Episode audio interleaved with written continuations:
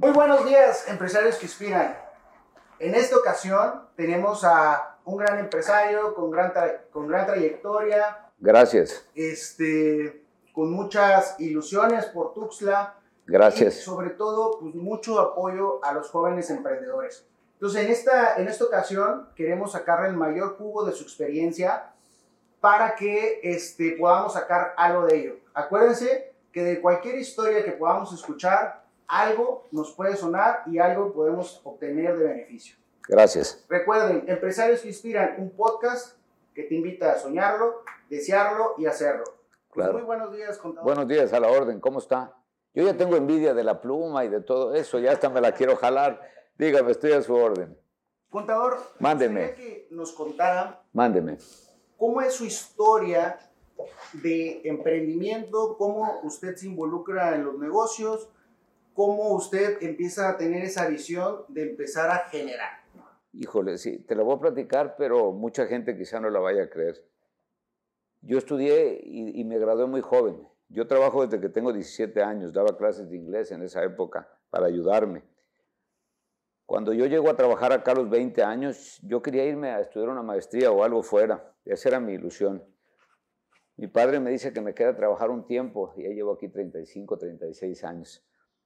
Estudié aquí otra carrera, una maestría, un doctorado, otra carrera más, etcétera, pero todo ya trabajando. Este, recibí una escuela muy pequeñita y sabía que quería hacerla grande, pero no solo eso, quería hacer muchas cosas. No me vas a creer, pero te pudiera decir que he vendido ropa, que he vendido carros, que he vendido tortas, he hecho muchísimas cosas. Lo que he tenido siempre es mucha confianza en que las cosas pueden ser mejor. He tenido días malos también en los que me he retirado a lamerme las heridas y a mejorar. Y sobre todo creo que mucha constancia y paciencia, que eso es fundamental. Porque hoy con las redes todos los jóvenes piensan que todo es muy rápido y fácil. Y yo les quiero decir que hay un estudio que dice que para que uno tenga éxito en cualquier actividad deben pasar entre 15 o 20 años, cuando menos. Es lo normal. Pero si tienes 20 o 22, cuando tengas 37 eres exitoso, estás muy joven. Lo malo es que hoy con las redes y las imágenes piensas que vas a nacer, crecer, estudiar, hacerte rico y ya. Y no, la vida es mucho más compleja que eso. Eh, cualquiera que tenga constancia, pienso que puede hacerla y bien. Eh, ¿Cómo empecé? Pues con muchas ganas y mucho ánimo. Buscaba insisto, eh, diferentes negocios que pudieran hacer. Tuve videoclubs también, hice muchas cosas. Y estoy a tu disposición para que me preguntes lo que quieras. Si fue difícil muchísimas veces, me desilusioné muchísimas veces, quise pegar de gritos muchísimas veces, pero fueron más veces las que me levanté y, y pensé que había que hacerlo de nuevo. Hasta recientemente tuve que rehacerme y me rehice de nuevo. Creo en lograr las metas. Ok. ¿Cómo usted sabía cuando un negocio ya ya fue. Y, Cualquier día que el negocio deja de darte utilidad o que no sacas ni para tus gastos, hay que hacer la retirada rápido. Y hay que irse rápido, no hay que quedarse mucho tiempo en algo que no funciona. Uno de los peores errores que cometí alguna vez es pensar que podía seguirlo teniendo y que iba a repuntar. Por eso todos los negocios requieren algún estudio, un estudio de mercado, alguna encuesta, alguna perspectiva que tengas. Nada debe ser de puro feeling y hay que irse rápido de lo que no funciona, pero rápido, urgente, de inmediato. Y a otra cosa, hay que reinventarse. Es de las cosas más difíciles de la vida, pero hay que hacerlas. A eso iba. ¿Usted cree que es importante meterle corazón y sentimiento a los negocios? Hay que meterle corazón y sentimiento siempre, pero también hay que meterle cabeza e inteligencia siempre. Eh, con el puro corazón eh, las cosas pueden salir muy mal y con la pura cabeza las cosas pueden salir muy mal. Creo que es la mezcla de ambos. En la vida misma es así cuando hay decisiones que son para toda tu vida. Una de ellas es a qué te quieres dedicar y otra es con quién quieres estar toda tu vida. Si lo haces, en el caso de lo personal, solo con tu cabeza, nunca vas a sentir a gusto con esa persona. Y si lo haces solo con el corazón, quizá luego te desilusiones de que no tenía todo lo que tú requerías. Que sea mucho corazón y también mucha cabeza, que sean ambas. No sé que te hayan contestado antes, pero yo creo en eso absolutamente. Ok, no. Este, esa es una de las partes primordiales de nuestro podcast, que todas las personas tienen la libertad de decir su manera de... Claro, claro, por supuesto. ¿Cómo le ha ido y cómo le ha funcionado? Entonces, para nuestros seguidores, pues el chiste es de que cuando escuchen nuestro podcast o vean nuestros videos, este, el clic que hagan con esa persona, pues les ayuda. Para mí lo más importante, lo más importante es que tengan paciencia y constancia, porque cuando está uno joven se desespera muy rápido. Y otro consejo es que tengan alguna actividad, no sé, dar clases, tener un trabajo fijo que les permite un ingreso fijo y mientras desarrollen su emprendedurismo. Si pueden hacer eso, van a estar más tranquilos. Porque de repente tenemos una idea y pensamos que esa nos va a sacar de todo. Es mucho más complejo que eso en la vida, mucho más complejo. Y no pensemos en los casos de excepción, aún en la política. Yo tengo alguien muy cercano a mí que me decía, pero es que mira, fulano ya a los tantos años es diputado local y ya fue presidente municipal. Sí, pero luego no, no va a hacer nada. O sea, son partes de suerte. Y yo no creo en la suerte. La suerte son golpecitos que algunos dan. La suerte se levanta temprano, la suerte trabaja mucho y, y la suerte lo intenta muchas veces. Ok, perfecto, contador. Este, hemos y todos sabemos que ha diversificado en sus negocios. Sí, sí. Hotelería, Sí, sí, sí. Muchas cosas. Teniendo un negocio muy bueno, como es la de la educación. No creas que es muy bueno, fue muy bueno hace muchos años, pero en Tuxtla se da un fenómeno. Cuando yo empecé con la escuela éramos la única escuela. Hoy hay 230 universidades o 240 en el estado. Es decir, todo el mundo que tiene una casa piensa, es una instalación hecha para escuela, pero ¿cuántas no conoces que están en una casa? Un baño es de mujeres, otro es de hombres, el garaje es campo de juegos y cualquier cuarto salón. Y así pasa con todo. Yo vendí comida, por ejemplo. Y si las hamburguesas me iban muy bien donde yo las tenía, ponían cinco puestos de hamburguesas al lado. Y yo vendí carros cuando empecé, pero si yo vendía, yo traía de fuera carros que para mí eran muy comerciales en esa época. Surgieron 20 que vendían carros.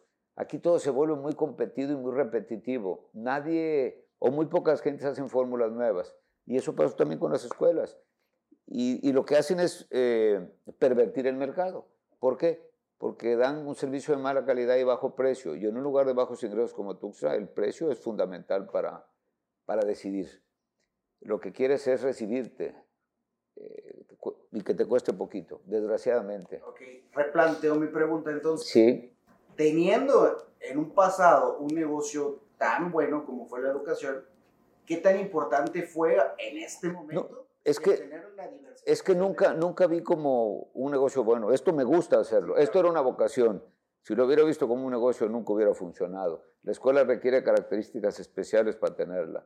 Tú no puedes ser empresario de la educación, tienes que ser un educador que tiene una escuela, al revés.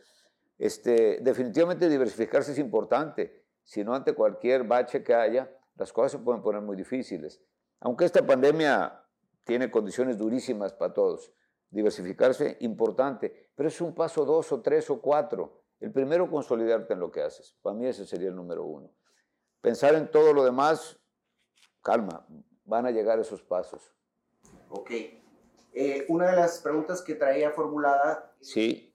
¿cómo el contador Emilio rompió con la, el refrán de padre trabajador, hijo rico, nieto pobre? Bueno, porque yo no era, yo no, yo no era un hijo rico. Este, yo estudié en escuelas oficiales, yo estudié la el kinder en el Mauro Carrasco, la primera en la Rodolfo Figueroa, la secundaria en la secundaria del Estado. Luego me fui a estudiar la prepa fuera a una escuela de élite que había, donde habían puesto una preparatoria bilingüe de TEC en San Luis Potosí. Y te juro que te vas a reír, pero los primeros días veía a todos mis compañeros muy raros. Este, ¿Por qué los veía raros? Yo venía de un salón de 70 gentes, eh, el salón A de la secundaria, y allí éramos 20 o 18. Los baños eran limpios, limpios y bonitos, y aquí entrar al baño me daba hasta miedo, ¿no? Este, todos iban vestidos diferente. Entonces ya qué raros son mis compañeros, no, el raro era yo. Además era, era compañero de gente de mucho dinero. Eh, nunca me vi como hijo de un señor rico, siempre tuve que hacer mi esfuerzo por hacer las cosas. Fui buen estudiante y peleé en todo momento por graduarme rápido. Este, yo soy de los que creen, y lo he dicho mucho, que nadie debe vivir de prestado. Yo no puedo vivir como viven algunos, yo soy el hijo de. Me da mucho coraje que un hombre de 50 años diga, eh, ¿quién eres? Este, Juanito Pérez, hijo de don Juan Pérez. Don Juan Pérez hizo esto y esto otro y aquello. Y, no, no, espérate, ¿tú quién eres? Si eres solo el hijo de a esa edad, pues no has escrito tu historia ni preparado tu legado. Y eso siempre lo pensé. Que yo no podía vivir a la sombra. Adoro a mi papá, tengo una relación extraordinaria con él, lo admiro, respeto y agradezco todos los días de mi vida lo que ha hecho de mí, igual a de mi mamá. A, los dos los admiro igual, mi mamá con gran esfuerzo. Este, pero vivir de prestado, vivir de lo que hizo él, entonces yo desperdicié mi vida, yo no creo en eso. Y, y, conozco a muchísima gente que todavía ahora me dicen, yo soy el hijo de, o el nieto de, o el sobrino de. Cuando tienes esa idea, vas a escribir esa historia de fracaso, vas a ser simplemente una mala copia de alguien. El Beato Acuti decía eh, que todos nacimos originales, pero con el tiempo nos volvemos solo una mala copia de los demás.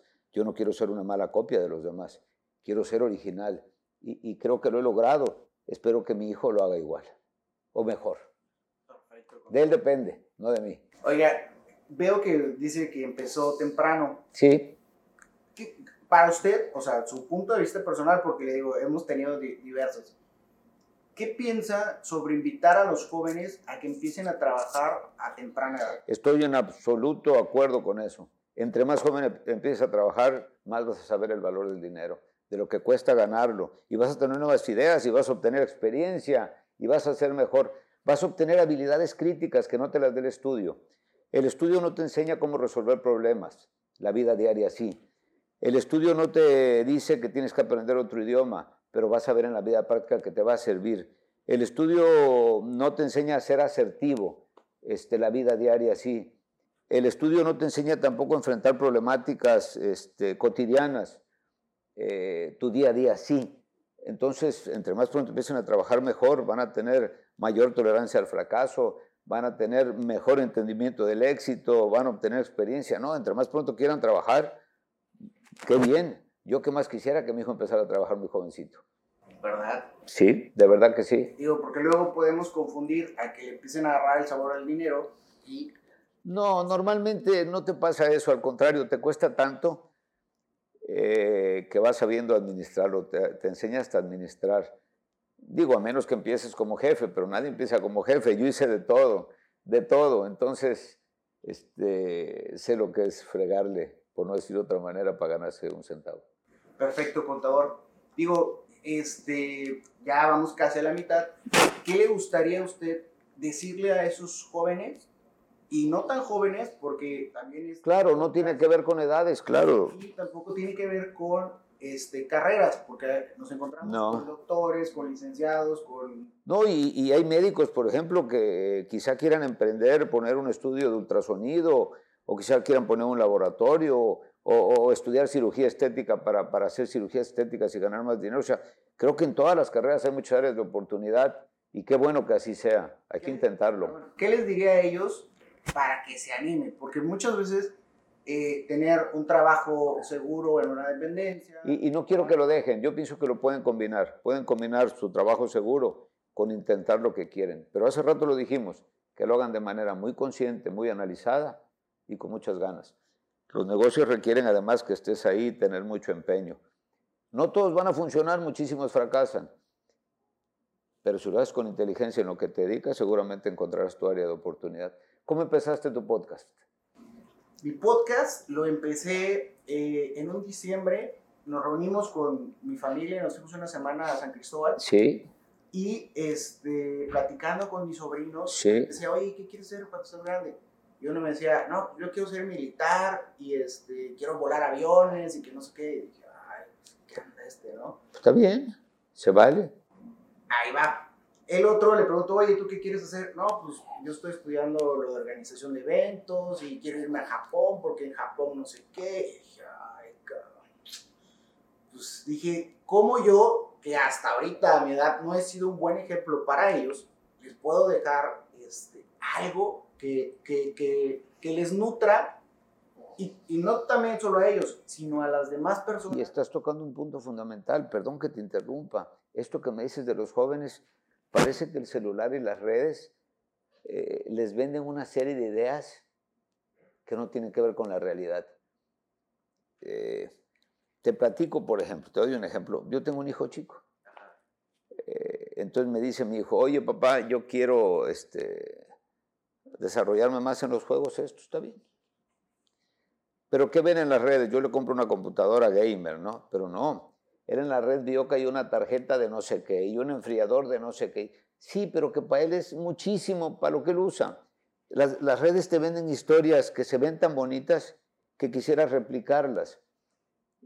Importantísimo es no vivir de ilusiones, no vivir de fantasías. Y creo que hoy mucho de lo que la red te vende es eso la vida a través del Instagram, la vida a través del TikTok, la vida a través del Facebook, donde todo es bonito. Yo creo que todos deben tener un momento de reflexión y los invito a hacerlo. Tú puedes disfrazarte. Yo lo hacía a veces de joven. Me vas a decir que por qué disfrazarte. Porque cuando sales el fin de semana te pones tu mejor camisa, ¿no?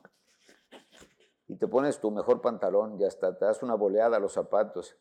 Y si puedes, metes dos billetes de 200 o de 500, lo que cada uno pueda y si te compras un relojito irregular, lo usas y, pides hasta prestado el carro del papá y sales a sentirte rico, guapo y poderoso. Y hoy hasta vemos en las redes que compran una botella cara y la ponen en la mesa y le toman foto, ¿no? Tomándome aquí un no sé qué.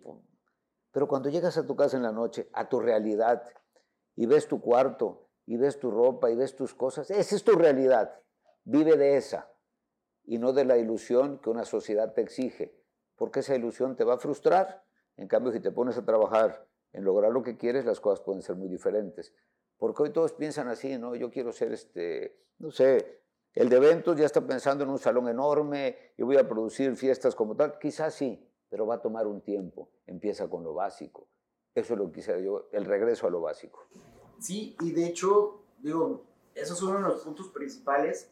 Y este, y a la larga de, de la plática que hemos tenido con los, pues he entendido también de que, pues si eso es lo que quieres, pues lucha por tus sueños.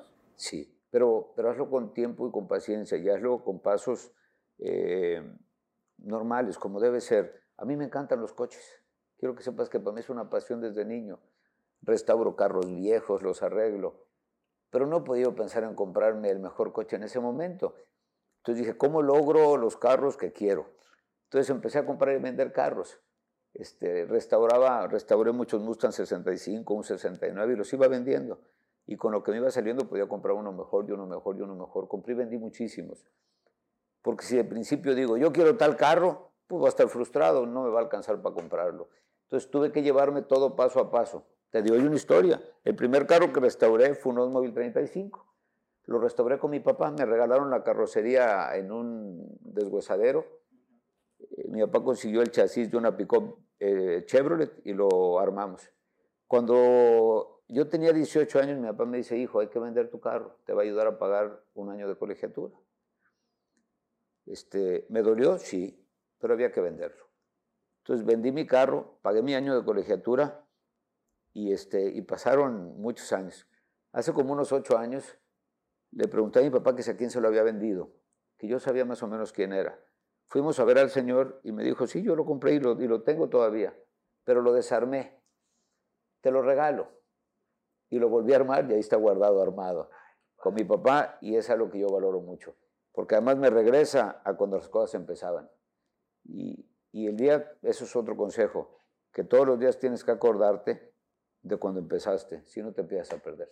¿Verdad? Sí. Oiga, contador. Mándeme. ¿Y alguna vez le han dicho que no ¿Y cómo ha reaccionado a eso? Me han dicho que no muchísimas veces. Me dijeron que no me fuera a estudiar a una universidad en Estados Unidos de élite que me habían aceptado. Y me dijeron que no mil veces en la política.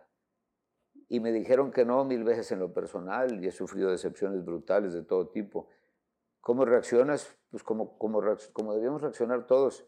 Primero el choque es durísimo y pasas por rabia, por coraje, eh, a veces por tristeza, pero no hay dolor eterno. Entonces hay que encerrarse a la casa, recuperar el ánimo y, vendrá una mejor oportunidad de estudiar, vendrá una, mejor oportunidad de, de, trabajar, vendrá una mejor oportunidad de lo que sea, aún de amar, vendrá una mejor oportunidad. Entonces este, la vida es para adelante. ¿Qué te queda? ¿Cuál es la otra? Cuando me dicen, no hay de otra, sí, sí hay de otra. La de, o sea, trabajar o no hay de otra, sí. La otra es encerrarte en tu casa y dejar que todo se acabe. Yo no creo en esa, siempre hay de otra. ¿verdad? Sí, siempre hay de otra. Digo, ya para Mándeme, la, la- la recta final de nuestro programa, mándeme, sí. nosotros, digo, me incluiría, nosotros los jóvenes les decimos Sí. Los wishus son esas actividades que hacemos por repetición o usted ¿Cómo qué? mencionado sus cábalas, por ejemplo, levantarse temprano y rezar, Ok.